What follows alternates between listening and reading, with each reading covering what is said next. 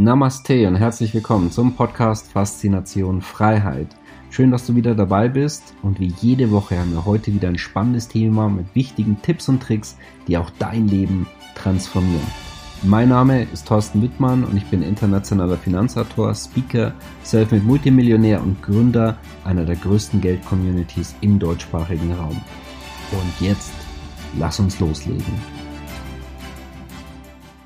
Wie anonym bzw. gläsern ist eigentlich dein Konto in deinem Heimatland? Wie ist es wiederum im Ausland? Ist ein Auslandskonto sinnvoll? Gibt es noch das Bankgeheimnis? Und welche Daten tauschen internationale Banken untereinander aus? Das sehen wir uns heute an. Wieder ein spannendes Thema. Herzlich willkommen zur Faszination Freiheit. Und wie viel Kontrolle und Macht haben denn zentrale Instanzen? Was können sie einsehen? Auch potenziell beispielsweise der Nachbar vom Finanzamt? Ja, schauen wir uns erstmal an, wie viele Abfragen von Kontendaten es gibt. Und das sehen wir hier. 2021 auf über 1,14 Millionen gestiegen. Und seit Einführung ging es immer in eine Richtung, und zwar Richtung Norden. Da haben sie übrigens eins gemeinsam, und zwar genauso mit der Geldmengenentwicklung, Verschuldungen und die Notenbankbilanz der EZB wird auch immer größer. Also steigt massiv an, das sehen wir hier ebenfalls sehr, sehr gut.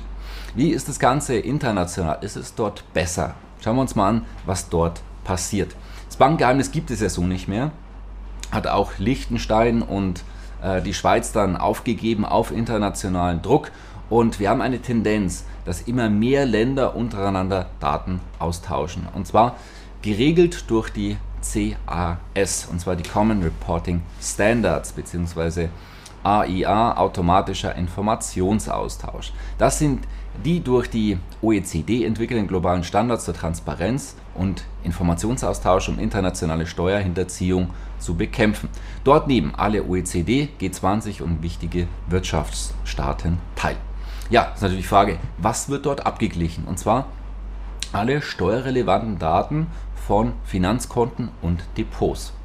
Also, darunter fällt der Name, die Anschrift, Ansässigkeitsstaat, ähm, dann die Steueridentnummer, Geburtsdatum, Kontonummer, Gesamtbrutto der Dividenden, Zinsen und andere Einkünfte mit dem Vermögenswert und auch der Gesamtwert des Kontos und des Depots. Das heißt schon mal umfassende Informationen, was dort im Ausland passiert.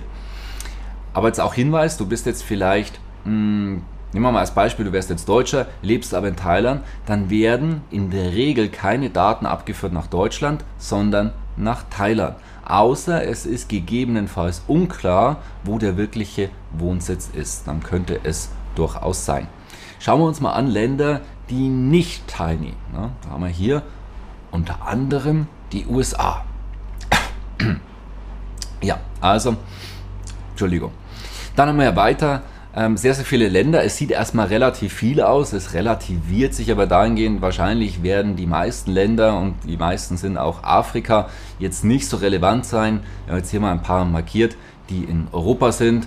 Und vielleicht ein paar interessantere Länder von Lateinamerika und von Asien haben wir hier dabei. Weißrussland, Bosnien-Herzegowina, Dominikanische Republik, El Salvador mit Bitcoin, ja sehr viel in der Presse, dann Nordmazedonien, Paraguay, Philippinen, Serbien und Vietnam.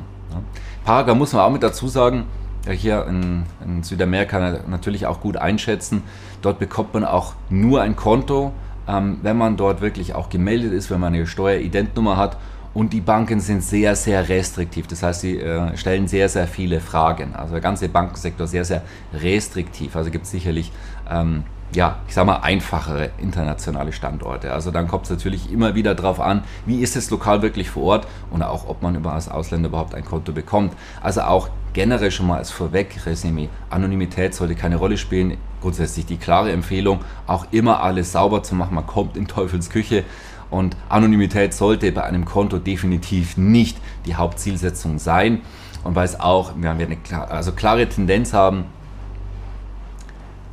auch weil wir eine klare Tendenz haben, wie wir hier auch sehen können, es kommen immer mehr Länder, die nachrücken. 2021 Kenia, Marokko, dann äh, ab 2022 unter anderem Georgien, Jamaika, Thailand. Also es werden immer mehr, die hier nachkommen und nachrücken.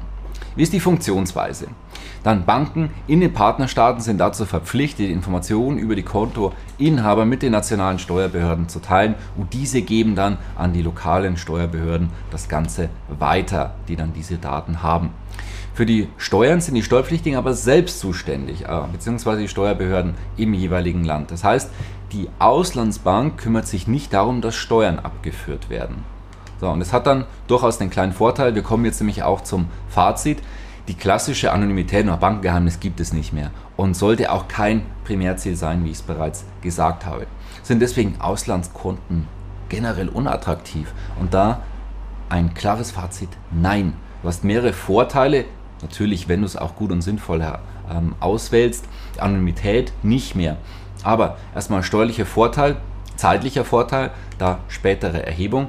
Dann, du bist viel gläserner vermutlich in dem Land, wo du gerade lebst. Wir haben uns das in Deutschland angesehen. Ne? Die meisten unserer Zuseher und unserer Community leben in Deutschland.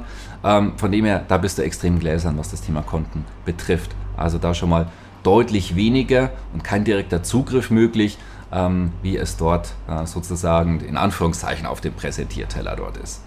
Ja, und auch unrechtmäßige Konteneinfrierung. Ich habe da schon viele Geschichten gehört, was dort teilweise passiert. Das gibt es durchaus, werden natürlich deutlich erschwert. Und bei sorgfältiger Auswahl, wenn du einen sehr stabilen Bankensektor hast, gibt es sehr tolle internationale Möglichkeiten. Hast hier also Vorteile auch der geografischen Streuung und als Ausländer in einem steuerniedrigen Land gibt es keine Informationen als Heimatland, wenn dir das wichtig ist. Wenn dich unsere Auslandskontenfallstudie interessiert, du findest den Link unterhalb von dem Video, kannst du reinstuppern. Wir haben einen Teil davon online gestellt. Kannst dich gerne eintragen. Link unterhalb von diesem Video. Wenn es dir auch gefallen hat, teilen, liken, kommentieren. Freue mich auch, wenn wir uns nächsten Freitag wiedersehen. Bis dahin, herzlichst, dein Thorsten Wittmann. Schön, dass du wieder dabei warst. Wenn dir der Podcast gefällt, erzähle gerne dein Umfeld davon, sodass auch dieses von den Inhalten profitieren kann. Und falls du es nicht schon gemacht hast, abonniere den Kanal, damit du künftig keine Folge verpasst und vor allen anderen informiert bist.